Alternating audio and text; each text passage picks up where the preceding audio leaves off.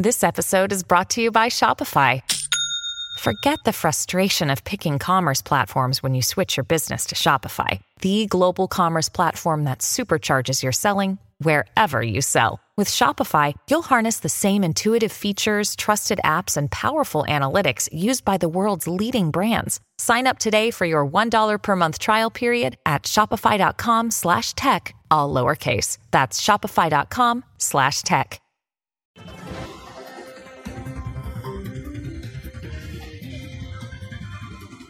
Hola, ¿qué tal? ¿Cómo están? Bienvenidos a Hoy en América por AM790, Radio Libre y por las distintas aplicaciones de Americano Media. Vamos a comenzar con los títulos del día de hoy, jueves 2 de marzo, y comenzamos con Estados Unidos, con lo que está ocurriendo y la, la promesa de Donald Trump de una guerra tributaria con China, la promesa de Donald Trump de hacer una modificación arancelaria muy importante, porque tanto China como otras potencias lo que están haciendo hoy por hoy es devaluar sus monedas. Al devaluar sus monedas se vuelven más competitivos, pueden tener una ventaja sobre la economía norteamericana, entonces lo que Donald Trump dice es, bueno, vamos a ir a una guerra comercial en el caso de que yo sea electo presidente en el año 2024, voy a hacer eh, una serie de barreras arancelarias, voy a cobrarles más y vamos a compensar entonces de esta manera esto que es un dumping. Desde el punto de vista arancelario, desde el punto de vista de, evaluación que propone China, es un dumping económico, también es un dumping social porque pagan salarios más bajos, hay un dumping ecológico porque las empresas chinas representan el 30% de la contaminación total del planeta.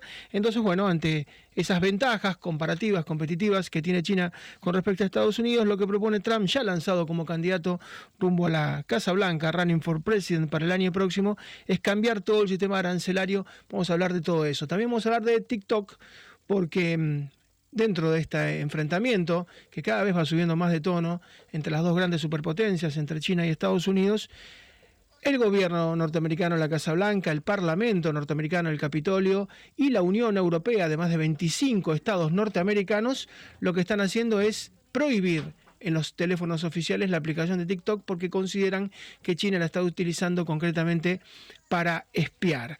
Así que va subiendo muchísimo la tensión, va subiendo muchísimo el enfrentamiento que es discursivo, pero que podría llegar a materializarse propio, eh, propiamente también en poco tiempo en el campo de batalla, porque aparentemente China está decidida ya no solamente un apoyo formal a Vladimir Putin en la invasión ilegal a Ucrania, sino también a prestar armas, a prestar drones. En este caso, ustedes saben que la artillería rusa ha disparado a lo largo de un año una cantidad fenomenal, inusitada, de drones, de misiles y se ha quedado prácticamente ya sin municiones. Sus aviones no pueden cargar municiones, sus tanques le ocurre lo mismo, los drones iraníes se le han agotado, entonces aparentemente recurriría a Pekín y a los drones chinos justamente para mm, para poder seguir atacando y poder seguir guerreando en el este de Europa. Pero decíamos en el inicio que el expresidente Donald Trump está plantando diciendo, bueno, vamos a hacer una serie de incentivos tributarios y unas barreras arancelarias para frenar lo que tiene que ver con las devaluaciones de China. Ellos le están vendiendo hoy por hoy a Estados Unidos, hay una balanza comercial favorable a China de entre 500 mil millones y 600 mil millones de dólares. Es una cifra estratosférica, explica en buena medida el desbalance, el rojo que tienen sus cuentas Estados Unidos compra a China muchísimo más de lo que le vende. Vamos a hablar con Claudia La Calamita, que es abogada especialista en Derecho Tributario. Hola Claudia, ¿cómo estás? Hola, ¿cómo estás? ¿Todo bien? Bien, todo bien. Y a veces, Claudia, se, se recurre a esto, ¿no? A poner barreras arancelarias, a cambiar de alguna manera el sistema impositivo cuando ves que del otro lado te hacen dumping, cuando ven que te envían mercadería que de alguna manera tiene un dumping social, un dumping económico y en este caso un dumping cambiario. Sí, me tiraste el centro justo que para salirte a cabencear porque iba a hablar cuando me mandaron para hablar, te iba a hablar justamente del dumping, que es esto, ¿no? no otra cosa que ganar un mercado a pérdida. Y bueno, los chinos están en la Organización Mundial del Comercio desde el 2001, pero, viste, China es un país particular porque tiene un régimen político totalitario. Tienen comunismo puntualmente y tienen una economía de mercado, con lo cual, o sea, juegan la personal todo el tiempo. Es complicado negociar con China, muy complicado. No sabía que Trump se estaba postulando nuevamente para las elecciones, pero vuelve, no sé si vos estarás de acuerdo, vuelve con un compremos, apostemos a lo nacional ayornado, ahora con las barreras arancelarias, porque vos viste cómo es esto, desde el GATT, que bueno, después de, viene la OMC, eh, el país es proteccionista cuando le, le conviene y es libertario cuando le conviene también, ¿viste? Es todo un tema. Así es, el America First o el MAGA, Make America Great Again, tiene que ver con privilegiar. Y, por ejemplo, Donald Trump está prometiendo que en caso de ser electo, eh, va a prohibir que el Estado norteamericano le compre a empresas directamente relacionadas con el Estado chino, porque es subsidiar de alguna manera al Estado chino. Y esto está ocurriendo porque se presentan licitaciones, ellos no hacen licitaciones, por supuesto, porque son una economía de mercado manontropo, ¿no? Porque tienen sus particularidades, entonces por supuesto que ellos eligen sus propias empresas, pero después se ofrecen, particularmente lo han hecho en toda Latinoamérica, lo han hecho acá en Argentina, eh, donde se han presentado para represas hidroeléctricas, para centrales nucleares, las represas de Santa Cruz o Atucha 3, después no las cumplen, pero lo que dice Trump es, bueno, nosotros no vamos a contratar empresas chinas, nosotros vamos a tener una barrera arancelaria y si ellos quieren seguir pagando menos en dólares, si ellos quieren seguir contaminando el planeta, porque el 30% de la contaminación planetaria son las empresas chinas, y si quieren hacer un dumping también social, que lo hagan, pero le vamos a poner una barrera y sus productos van a tener que pagar más. Sí, sí, sí, o sea, él habla de las naciones, el acuerdo habla de las naciones menos favorecidas, pero como que a China la va a dejar en un stand-by de las, no, no a las naciones menos favorecidas y le va a aplicar aranceles superiores al 5%.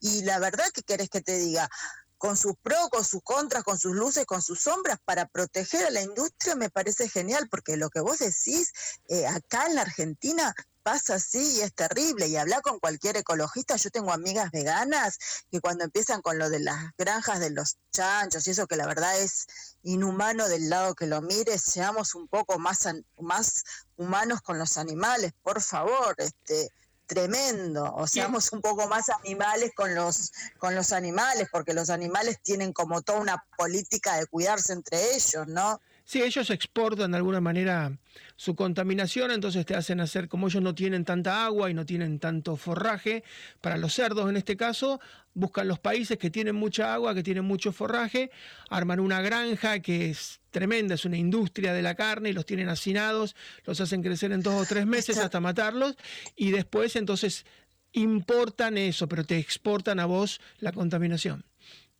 Totalmente, sí, totalmente, totalmente. Bueno, te digo, a mí me parece, me parece bárbaro porque eh, hay que frenar de alguna manera al gigante dormido, como decían por ahí en, en otra época, ¿viste? Porque la verdad, a ver, te lo voy a decir desde una opinión personal, eh, me cuesta mucho pensar en un mundo donde el imperio no sea Estados Unidos. O sea, tengo una visión bastante capitalista de la vida.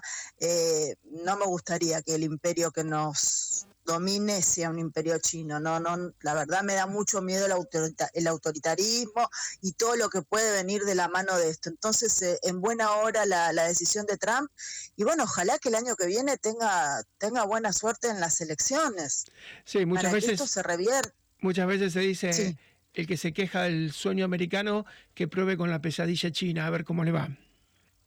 No lo sabía, pero adhiero. No lo, no lo sabía, pero adhiero, adhiero, comulgo, adhiero. Bueno, vamos a estar muy atentos, Claudia, y seguramente te volvemos a consultar. Esto es, por supuesto, la primer pirotecnia de campaña, pero se van plantando quien quiere un globalismo y quien quiere de alguna manera una defensa de las empresas puertas adentro y van a ser matices muy, muy pronunciados. Los vamos a ver a lo largo de todo el año próximo. Un beso, como siempre, un gran abrazo.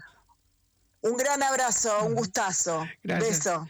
Claudia La Caramita, que es abogada y especialista en derecho tributario y mm, fue más allá Donald Trump de todo esto que está ocurriendo. Eh, va a plantear que, ustedes saben que las manufacturas de Estados Unidos han caído por cuarto mes consecutivo. En el mes de febrero ya cayeron en noviembre, en diciembre, en enero y en febrero, cuatro meses seguidos, las industrias manufactureras norteamericanas perdiendo dinero y se han puesto a todo motor las chinas, ¿no? Porque aprovechando la guerra y aprovechando el desconcierto, aprovechando que terminó la pandemia y que de alguna manera pudieron organizar un poco el desastre que tenían internamente con el COVID, están cada vez más sólidas. Y esto es un juego muchas veces de suma cero, uno crece y el otro cae. Insisto, eh, las manufacturas chinas están otra vez reinando y hay que plantarse el presidente Trump lo está planteando. Desde el comienzo va a ser seguramente uno de los grandes ejes de la futura campaña presidencial. Primera pausa, volvemos en un minuto nada más.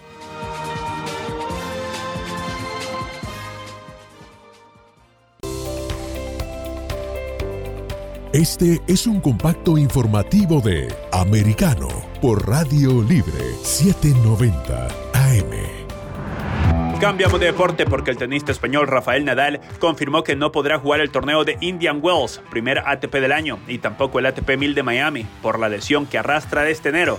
Me entristece mucho no estar allí. Echaré de menos a todos mis seguidores estadounidenses, pero espero verlos más adelante este año durante el swing de verano, escribió Nadal en su cuenta de Twitter, donde agregó, preparándome para volver en las mejores condiciones. Recordemos que en el pasado abierto de Australia, a mediados de enero, Nadal se lesionó el psoas ilíaco en la pierna izquierda y tiene un periodo de recuperación de... Ryan Reynolds here from Mint Mobile.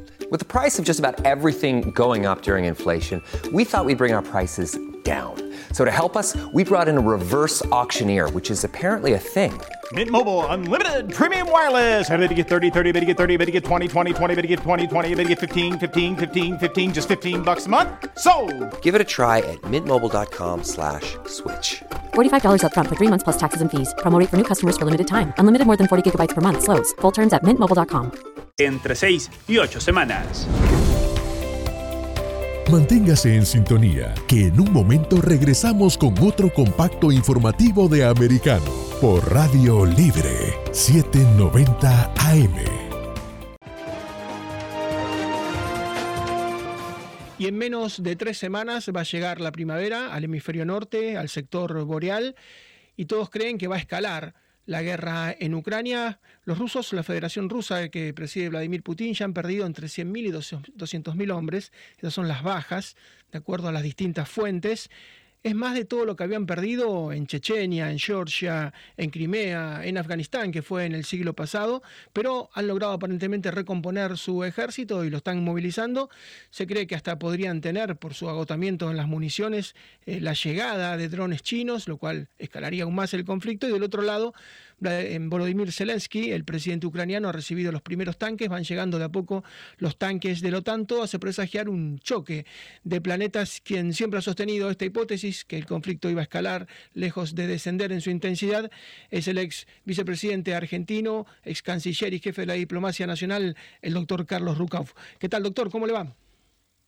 ¿Qué tal? ¿Cómo le va? Bien, como siempre, un placer atenderlos. Bueno, y se van cumpliendo los pronósticos, todo hace prever que se va a descongelar el continente, se va a ir la nieve y los tanques y la artillería se va a hacer oír como nunca. Sí, viene un momento muy duro eh, de esta guerra que yo pronostiqué como, con ustedes hace muchos meses que iba a ser larga. La guerra va a seguir. Eh, lo que ha hecho China es ponerle un límite a su socio menor, que es Rusia, eh, respecto al tema nuclear, pero en lo referente al conflicto terrestre con armas convencionales, este va a escalar sin duda una vez que se seque el deshielo, eh, va a haber seguramente fin de marzo, abril, eh, una embestida nuevamente rusa y una actitud de tratar por parte de Ucrania de recuperar territorio en manos de los rusos, fundamentalmente Crimea y el Donbass. Eh, como usted bien acaba de describir, hay un armamento que se sigue acumulando. Está previsto un viaje de Xi Jinping a Moscú que eh, ha abierto muchas expectativas. En mi caso, solamente eh, referente a la posibilidad de que siga insistiendo Xi Jinping, porque a China no le conviene que la guerra no pase a nuclear, porque la contaminación afecta a todos, inclusive a los que estamos muy lejos. Y eh, creo que el mundo debe prepararse para eh, un año otra vez con eh, problema de gas en nuestro país de gasoil, precios muy caros de todas las commodities y eh, estar muy atento a la expansión china. Yo le decía recién a un colega suyo, yo no quiero ser colonia de China, no quiero ser colonia de nadie, pero esta idea china de primero haber eh, plantado una zona prácticamente bajo su control absoluto en el sur argentino, con la excusa de ser una estación meteorológica, ahora está rodeando eh, toda América del Sur de puertos marítimos, incluido uno que se haría en Ushuaia, más el contrato que acaba de hacer la Cancillería Argentina con China para una central nuclear eléctrica, lo cual es un absurdo porque nosotros lo que nos conviene hacer son centrales eléctricas a gas y ubicarlas en la zona eh, de, donde tenemos gas en abundancia, barato y que no está siendo utilizado y podríamos interconectar al sistema que hace poco colapsó una planta realmente moderna, como ha hecho Alemania, que suplantó siete plantas nucleares por seis de ciclo combinado. Así es, usted sabe que ayer nos comunicábamos con Sudáfrica, que está en un colapso energético, tienen 10, 12, 15 horas diarias de corte de energía, y nos decían periodistas desde allá que mm, China les prometió centrales nucleares y le prometió una serie de obras eléctricas que nunca se materializaron, le sacó de las minas todo lo que pudo, prácticamente le barrió eh, toda la fauna ictícola, los peces del Índico, y ahora se fue y no quedó nada. En Argentina ha pasado lo mismo, esta central atómica que prometen Atucha 3 o las represas en Santa Cruz, y pasa lo mismo en toda Latinoamérica. Hay una suerte de, gigante filantrópico que se presenta como que nos va a ayudar, se llevan las materias primas, pero después las obras no quedan. Lo de Sudáfrica ayer era desesperante, porque además eh, usted sabe que la Cancillería norteamericana mandó a decirle a sus ciudadanos en Sudáfrica que no salgan de sus casas porque una cosa es un apagón y otra cosa es un apagón en Ciudad del Cabo, en Johannesburgo. Eh, las cuestiones de seguridad son tremendas. Así que la gente está refugiada en su casa, se quedó esperando las promesas chinas que nunca se materializaron. Bueno, yo escribí ya hace un tiempo un artículo que se llamaba Cuentos Chinos, vinculado a todo aquello que le prometió China en su momento a Néstor Kirchner, después a Cristina Fernández de Kirchner, y nunca cumplió ni las eh, centrales hidroeléctricas ni la central nuclear. Yo igual no quiero una central nuclear, ni de China ni de nadie. Como le decía antes, me parece que en materia energética nuestra base tiene que ser de gas, de hidroelectricidad y de energía eólica, porque tenemos eh, los componentes de gas, agua y vientos necesarios para sacar de ahí la matriz energética y no estar en una matriz nuclear que el mundo está abandonando.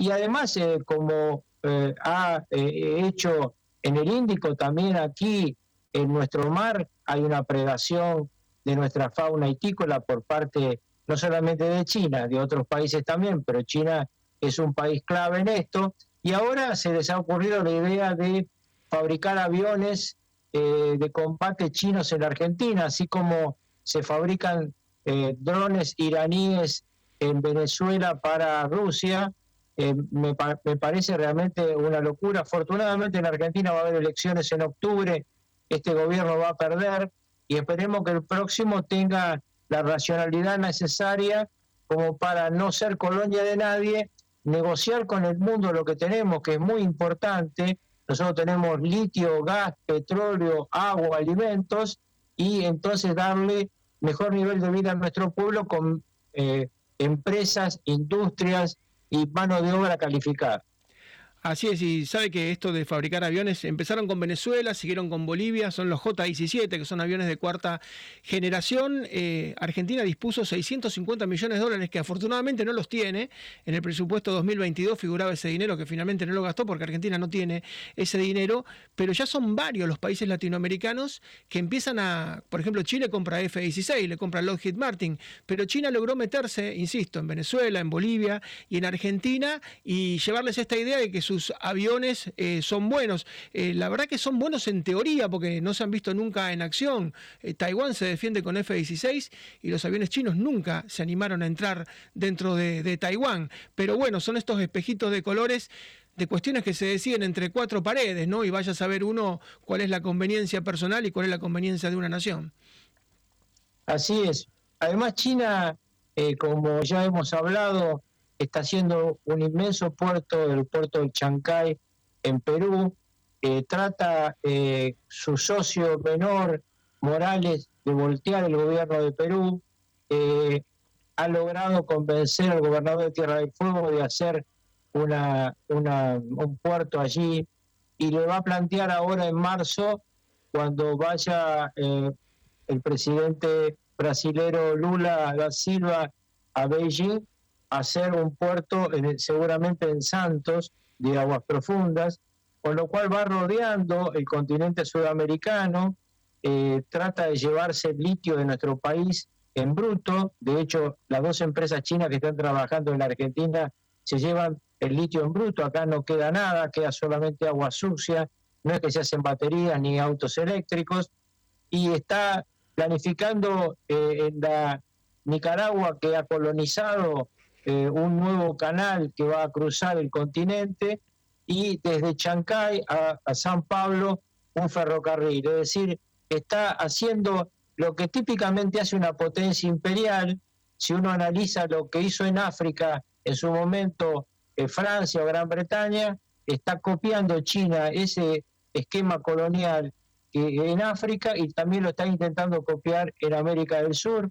Por eso yo digo, yo no quiero que mi país sea colonia de nadie, eh, pero veo muy preocupante el avance chino, sobre todo por los dirigentes locales que creen que China es una potencia benemérita que trata de ayudar a alguien, cuando obviamente solamente, como diría mi abuelita, se rasca para adentro, ¿no? Así es, y yo le propongo, si usted nos espera un minuto, vamos a hacer una pausa muy breve y retornamos, porque me gustaría hablar del tema del litio que usted tocó. Sabe que Bolivia tiene las mayores reservas de litio del mundo, 21 millones de toneladas, y había una obsesión de Evo Morales por quedarse, ¿no? Un cuarto periodo, hizo trampas en las elecciones, terminó sancionado justamente porque había un referéndum para quedarse donde lo alteró. Fue el principio el principio del fin de su gestión, ¿no? Pero usted sabe que en el estribo, ya prácticamente antes de salir, le firmó a una compañía china para darle todo el litio. Él que había prometido que el litio iba a ser nacionalizado, iba a ser usado para el beneficio del pueblo, bla, bla, bla, le firmó una compañía china justamente antes de irse y esa era su obsesión y ahora es la gran pelea con Arce, con su sucesor, porque el litio tiene esto, ha desatado un desastre en Perú, en el Puno, ha desatado un desastre en Bolivia. Si le parece, hacemos una, una pausa muy breve y volvemos en un minuto, doctor, y analizamos por qué.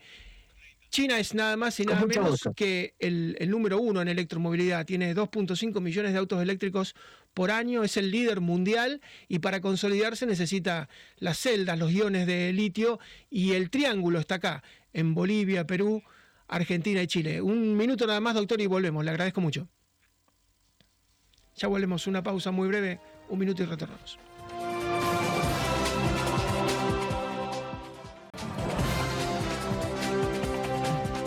Estamos dialogando con el doctor Carlos Rucauf, ex vicepresidente de Argentina, ex canciller y jefe de la diplomacia. Doctor, y decíamos, así como hubo una petropolítica, aparentemente hay una litiopolítica, ¿no? Este petróleo del siglo XXI eh, no solamente va a alimentar los autos, sino que alimenta mucho los conflictos internos, particularmente acá en Sudamérica. Sí, eh, está claro que el litio es uno de las claves para el siglo XXI en materia de recambio automotriz. No es el único eh, material que va a ser utilizado por lo que van a ser los nuevos autos.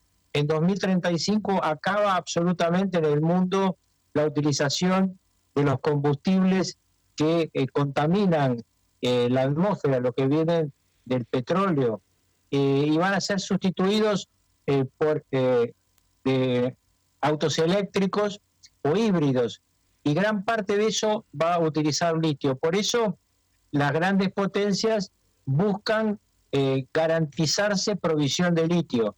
Y China eh, ha hecho, como usted bien dice, un acuerdo hace mucho tiempo con Bolivia, ha avanzado con los gobernadores argentinos y está atrás de eh, lo que sería el puno peruano y el pueblo peruano es motivo de conflicto hoy de guerra interna en Perú, eh, una guerra revolucionaria eh, inspirada por Evo Morales que habla de una patria aymara que juntaría la puna argentina, el norte de Chile y el puno peruano, es decir, donde está el litio. evidentemente, así como en el siglo pasado muchas veces decíamos, esta guerra tiene olor a petróleo, bueno, estos movimientos chinos tienen mucho olor a litio. Y en el caso nuestro, Argentina es la segunda reserva, tiene más litio Bolivia que nosotros, pero es mucho más fácil sacar el litio de Argentina, por lo cual la predación va a ser más rápida si no hay un gobierno que sepa negociar adecuadamente eh, la utilización de ese litio en el territorio nacional. Que vengan las empresas acá a hacer baterías y autos eléctricos e híbridos. Así sabe que muchas veces se han preguntado, bueno, ¿por qué Estados Unidos no es una potencia colonial? ¿Por qué no va y toma países como hicieron los países europeos? ¿O por qué no interviene como interviene China? Y lo cierto es que Estados Unidos tiene los recursos y tiene las materias primas. Ahora con el fracking es superavitario en petróleo, superavitario en gas, tiene hierro, carbón, lo que se le ocurra, uranio, pero China no lo tiene. Y China tiene que salir a buscarlo. Y por eso donde sale a buscarlo, lo busca por las buenas y por las malas. Y por eso tanto peligro, porque han sido muy hábiles lobistas y han encontrado en Latinoamérica un territorio muy fértil por la corrupción y usted ve lo que va ocurriendo de a poquito y de manera constante van adentrándose y cuando mira de alguna manera casi toda la comunidad internacional le responde. Bueno, lo que pasa es que el problema, eh, cuando se hablaba el siglo pasado de temas coloniales, decía eh, un pensador argentino, el problema no es los gringos que nos compran, sino los criollos que se venden. Bueno, ahora diríamos, el problema no son los chinos que nos compran, sino los nuestros que se venden. Y por eso digo, que hay que estar muy atento a los movimientos de China. China está, por ejemplo, y se habla muy poco de esto, apoderándose de muchísimas reservas naturales de Rusia. En el medio de este conflicto, el dictador Putin eh, lanzó al invadir al pueblo ucraniano al propio tiempo, las sanciones de Occidente lo dejaron sin mercado a Putin. Entonces China le está comprando el gas que no le compra Occidente y otros eh, bienes claves de aporte a la economía china a precio menor que el del mercado porque le está dando una mano a su amigo Putin. Así que eh, no solamente China explotó África explotó su, entorno. Recordemos que China ha mantenido en Myanmar, lo que era Birmania, una feroz dictadura militar que, cuya única condición para mantenerlos era que le dieran el petróleo barato. Entonces, se comportan igual en todo el mundo.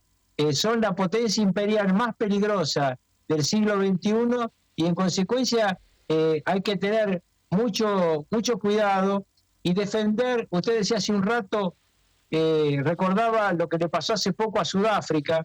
Bueno, un líder sudafricano al que nadie lo puede eh, tachar de derechista, Nelson Mandela, decía que cuando los grandes países quieren lo que uno tiene, tiene que prepararse a negociarlo bien o a defenderlo. Bueno, nuestros países tienen que prepararse a defender y negociar muy bien lo que tenemos sobre todo un país como Argentina que tiene todo lo que el mundo está pidiendo en el medio de esta guerra. No hay que quedárselo, hay que negociarlo bien para que nuestra gente viva mejor y hay que saber que en materia política hay que optar siempre por las democracias y no por las dictaduras. Así es, y China es como una potencia victoriana, ¿no? Que se lleva las materias primas y vende los productos elaborados y con mucho valor agregado, pero hay una enorme, hay una enorme Em, crítica hacia la diplomacia norteamericana actual, porque decía siempre Henry Kissinger, nunca hay que tener en contra a China y a Rusia juntos. Usted recuerda que él viajó, Henry Kissinger, junto a Richard Nixon, para hablar con las autoridades chinas de, Mao Zedong y para tratar de descongelar esa relación, porque tener a los dos en contra al unísono no es bueno. Y lo cierto es que la administración actual demócrata ha puesto a los dos en contra, y eso no es una buena noticia para Washington, porque hay una mancomunión hoy entre estas dos potencias, alguna disminuida, ¿no? Como Moscú, pero potencia al fin en recursos naturales, el país más extenso del mundo, y no es, desde el punto de vista del ajedrez diplomático, que usted lo conoce muy bien, no es el mejor escenario tener a los dos gigantes en contra. No, bueno, también Estados Unidos cambiará en su momento de gobierno, pero lo importante en esto es tener claro que la potencia central y más peligrosa es la República Popular China. Eh, Rusia no es lo que era la Unión Soviética. Rusia es un país mediano, con una fuerte crisis económica, con una dictadura feroz, que tiene combustibles y tiene armas nucleares. Pero el peligro estratégico es el imperio chino.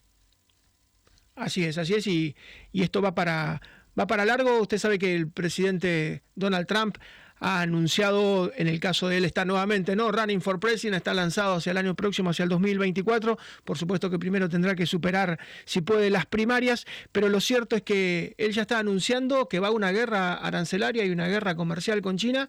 Dice, ellos nos hacen dumping, nos hacen un dumping social porque pagan poco a sus empleados, un dumping ecológico porque motivan el 30% de la contaminación mundial, un dumping porque subsidian a sus empresas, que muchas son zombies, sin ese subsidio ya estarían muertas, y y entonces nosotros lo que vamos a hacer es una barrera arancelaria, vamos a ponerle un arancel más fuerte a los productos chinos. Hoy por hoy el desequilibrio entre Estados Unidos y China es feroz, son 500 mil a 600 mil millones de dólares por año, pero ya están anunciando que el tema central de la campaña del año próximo va a ser este, ¿no? La relación de Washington con Pekín. Yo creo que ahí los norteamericanos tendrán que elegir primero en las primarias entre el gobernador de Florida, Ron DeSantis y, Donald Trump. Creo que estos van a ser los dos contendientes. Eh, no veo mucha diferencia en el tema central del que estamos hablando. Creo que ambos tienen claro eh, los riesgos que significa el imperio chino y la necesidad de tener una democracia mucho más consolidada, no solamente en Estados Unidos, sino en los países aliados, y tener una política de largo aliento que no tendría que cambiar eh, respecto a los cambios de gobiernos internos. Eh, a mí me parece que así como en mi país necesitamos políticas de Estado, Estados Unidos va a tener que tener una política de Estado más clara en esta disputa en la Guerra Fría del siglo XXI entre Estados Unidos y China.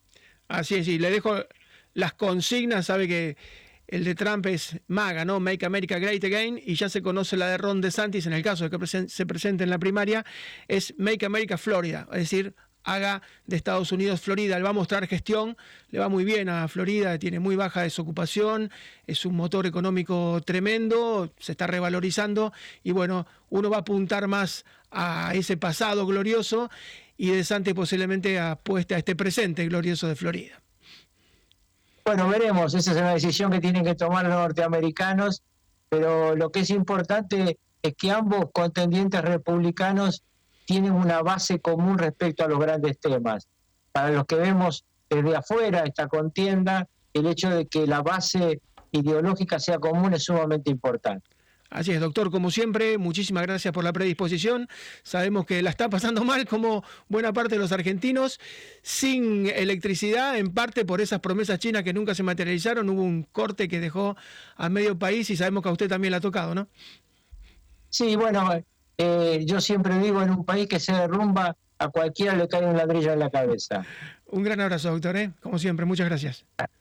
Hasta siempre. Gracias. El doctor Carlos Rucau fue ex vicepresidente y ex jefe de la diplomacia argentina y una visión que de alguna manera les afecta a, todos, ¿no? Usted toma hoy la agenda norteamericana y desde el TikTok hasta la cuestión arancelaria, hasta el COVID, eh, todo tiene que ver con China. Lamentablemente en la agenda norteamericana uno no puede salir porque cuando no es Wuhan es el TikTok, las aplicaciones, cuando no es este rojo comercial fenomenal que tiene feroz Norteamérica con Pekín. Hacemos la última pausa, volvemos con el bloque final del programa en un minuto nada más.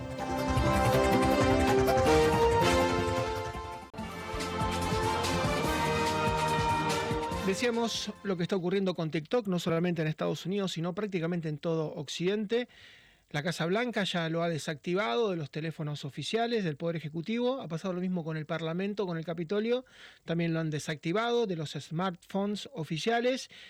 La mitad prácticamente o más de los 50 estados norteamericanos, los 50 estados de la Unión, también han desactivado TikTok. Ahora la Unión Europea se suma a todo esto y se habla inclusive en Estados Unidos de directamente prohibir la aplicación esta red social de origen chino, es una persona que estudió en Estados Unidos, que se la llevó a China, pero muchos creen que se utiliza para el espionaje. Vamos a hablar con Gustavo Guaraña, que es tecnólogo. Hola Gustavo, ¿cómo te va? ¿Cómo estás, Marcelo? Gusto en saludarte. Bueno, ¿y por qué tantas desavenencias? ¿Por qué tanto conflicto? ¿Qué tan peligrosa es la aplicación TikTok? Mira, a ver, si lo vemos desde el punto de vista de los usuarios, eh, el, principal riesgo que supone a la privacidad eh, no dista de lo que son el riesgo que tienen las otras redes sociales. A saber, digo, eh, como ya ha sido de público conocimiento, la información que recopila acerca de los usuarios, eh, como Meta, YouTube, Snapchat, etcétera. Pero si lo vemos desde el punto de vista de seguridad nacional, eh, ya ahí la cosa cambia, porque ahí este, representa eh, o representaría, vamos a usar el potencial, una amenaza, este, no solo para, este, no, solo por el tema de espionaje, sino también como una herramienta de propagación de desinformación, eh, una herramienta de manipulación política, una herramienta de propaganda, este, y eh, lo, más obvio parece ser el caso de una herramienta que puede potencialmente no solo recopilar información, sino que eh, en alguna situación eh, podría llegar a también tomar o hacer uso de alguna puerta trasera que haya este, para acceder a información sensible en los teléfonos y demás. Este último punto es el que ha sido más mitigado últimamente. hace ya un par de años primero estuvo Microsoft interesado en comprar la compañía, luego Oracle, Luego la compañía finalmente, cuando parecía que era inminente, allá por el año 2020, que, eh, que la iban a adquirir, eh, por lo menos una, versión americana de la compañía, eh, se llegó a un acuerdo en el cual todos los servicios y los servidores están en territorio estadounidense. quien los opera es la compañía Oracle, una compañía de, que diría, me atrevo a decir, de máxima confianza del gobierno de Estados Unidos y que tiene acceso para auditar tanto la aplicación que corre en los móviles, eh, lo cual podría ser en principio una, una, fuente de tranquilidad, como eh, eh, lo que está en los servidores. Así que desde ese punto de vista, de hecho la compañía también invirtió cerca de 1.500 millones de dólares en, en crear un área que es para lo que se conoce el, United States Data Security, que está a cargo de un ex funcionario del servicio secreto, que es Andrew Bonillo quien es el que está haciendo como manager interino de, esta, de, esta, de esta área eh, externa y cada vez da más eh, permiso, vamos a decir, para que haya algún control. ¿Por qué? Porque el mercado de Estados Unidos es el más grande de la compañía. O sea, eh, aquí también hay una cuestión que está en disputa. Esta, es la única red social que eh, le pudo hacer eh, un poco de, competencia a un terreno completamente dominado por Meta, por YouTube, este, y diría prácticamente por ellos dos, porque luego viene un poco más atrás ya Twitter y mucho más atrás Snapchat y el resto. entonces también hay una cuestión de comercio en este tema. Ahora, un punto también para decir, las compañías eh, de China, muchas compañías americanas se retiraron, eh, caso puedo citar eh, Yahoo, LinkedIn, Alibaba, etcétera, porque, perdón, no Alibaba, Airbnb, porque el gobierno era muy restrictivo respecto de la información que podían recopilar. Es decir, eh, esto mismo de que eh, eh, los chinos de una manera ejercen su defensa, su línea de defensa, diciendo, bueno, los americanos tienen miedo de, no pueden controlar porque tienen miedo de la tecnología, en realidad los chinos también hicieron exactamente lo mismo y las compañías se tuvieron que retirar, porque si tenían que estar tan limitadas como pedía el gobierno chino respecto de la recolección de información en territorio chino, directamente no tenían negocio de publicidad, que es lo que sostiene a todas estas compañías. No, y además hay un cortafuegos, ¿no? En China Eh, por ejemplo, quien ha tenido la suerte de viajar, bueno, sabe que no hay Facebook, hay un sitio que se llama RenRen, no hay Snapchat, no hay Twitter, eh, no hay YouTube, eh, lo que es WhatsApp se llama WeChat y es propio. Lo único que está es Google, pero tiene muchos filtros, solamente Google puede estar. Entonces uno se pregunta, si los chinos pudieron copiar a las redes sociales occidentales, ¿por qué las redes occidentales no pueden hacer su propio TikTok? ¿Por qué no pueden reemplazar a TikTok? Mira, mira, voy a hacer ahí, exacto, una, una digresión en, el término, en este caso. Eh, no es que la copiaron, la verdad que en este caso los chinos innovaron. Eh, eh, de hecho, en China no está TikTok. Los chinos no consumen TikTok, los chinos consumen Douyin, se llama el, producto chino, de la misma compañía de ByteDance, que es diferente. Pero ¿por qué este producto tuvo tanto crecimiento y tanta masividad? Yo creo que también la explicación la vamos a encontrar en el capitalismo porque justamente creo que un poco algunas compañías, las compañías americanas teniendo tanto liderazgo, quizás se durmieron un poco en los laureles, este, y hasta que apareció este producto que primero permeó en la población, vamos a decir, más este, adolescente o postadolescente, porque es entre los 18 y los 24 años. Pero ya hoy donde mayor crecimiento tiene, y ya lo representa casi el 60% de su base de usuarios, eh, es la gente adulta y fue mediante la, eh, la innovación que, hicieron esto. Un poco también como desgraciadamente ha pasado con el tema de, eh, para los consumidores, del 5G, que de alguna manera está muy lentificado, se ha visto muy lentificado eh, la distribución porque la única oferta casi que había para poder proveer un 5G este, razonable era la China, con los riesgos que supone para la seguridad nacional, obviamente. Eh, entonces, eh, hay un punto que también es interesante, que es para reflexionar, ¿qué pasa con las compañías este, americanas, vamos a decir, occidentales? Y digo americanas, pero en realidad, digo, tampoco apareció ninguna compañía europea este, emergió este, que pueda ser que pueda ser competitiva. ¿Qué le está pasando de que eh, le está costando tanto innovar? ¿Acaso este, están siendo presa de su éxito? Sí, es como vos decís, eh, uno no sé si se duerme en los laureles, pero bueno, llega un punto en el cual esta competencia yo creo que de, alguna forma, bueno, obviamente todo lo que hace China está subsidiado, ¿no? Por el Estado, hay un motor ahí de dinero fenomenal que tal vez, no sé si la tienen, por ejemplo, las del grupo Meta o las del grupo Google, pero bueno, es un tema apasionante, Gustavo, y lo seguimos seguramente en los próximos días, ¿eh? Como siempre, un gran abrazo. Abrazo para todos ustedes. Gracias, Gustavo Guaraña, que es tecnólogo y especialista. TikTok no tiene límites, además, porque si usted entra en Instagram, bueno, hay límites, ¿no? No puede haber desnudos, por ejemplo, no puede haber situaciones inconvenientes, porque el Instagram tiene millones y millones de seguidores y muchos de ellos son menores de edad. Bueno, el TikTok no tiene ninguna restricción y hay material muy, pero muy pesado al cual tienen acceso los chicos. Yo no sé si los padres saben todo lo que hay en TikTok. Entonces dicen, bueno, es para chicos. Y hay un montón de material que realmente no es para chicos, que es subidísimo de tono, que es triple X, y alguno con una violencia que usted ni se imagina, con ejecuciones, con cosas tremendas, pero bueno, hay como una especie de división, ¿no? Uno dice, bueno, el TikTok, el chico mira videos cortitos de 20 segundos, es inocuo, es inofensivo, sí, puede serlo, y también puede ser muy pero muy pesado. Si tiene un hijo, usted entra al TikTok y busque, métase un rato y va a ver que uno empieza a abrir, ventanas y después las ventanas llevan a otras ventanas, es como una verdadera caja china y cuando quiere acordar ya no sabe usted dónde empezó y dónde terminó. No es tan inocuo, no es tan inofensivo. No sé si es para todos los chicos con algún control parental, lo cierto es que el gran temor de Estados Unidos es que se utilice además para el espionaje, que se saquen datos y que a través de las nuevas redes se pueda hacer un espionaje masivo de lo que realmente piensa, lo que realmente quiere, lo que realmente estima el pueblo norteamericano, los votantes y la gente en general. Nos vamos, volvemos mañana. Muchísimas gracias por la atención. This podcast is a part of the C Suite Radio Network. For more top business podcasts, visit c-suiteradio.com.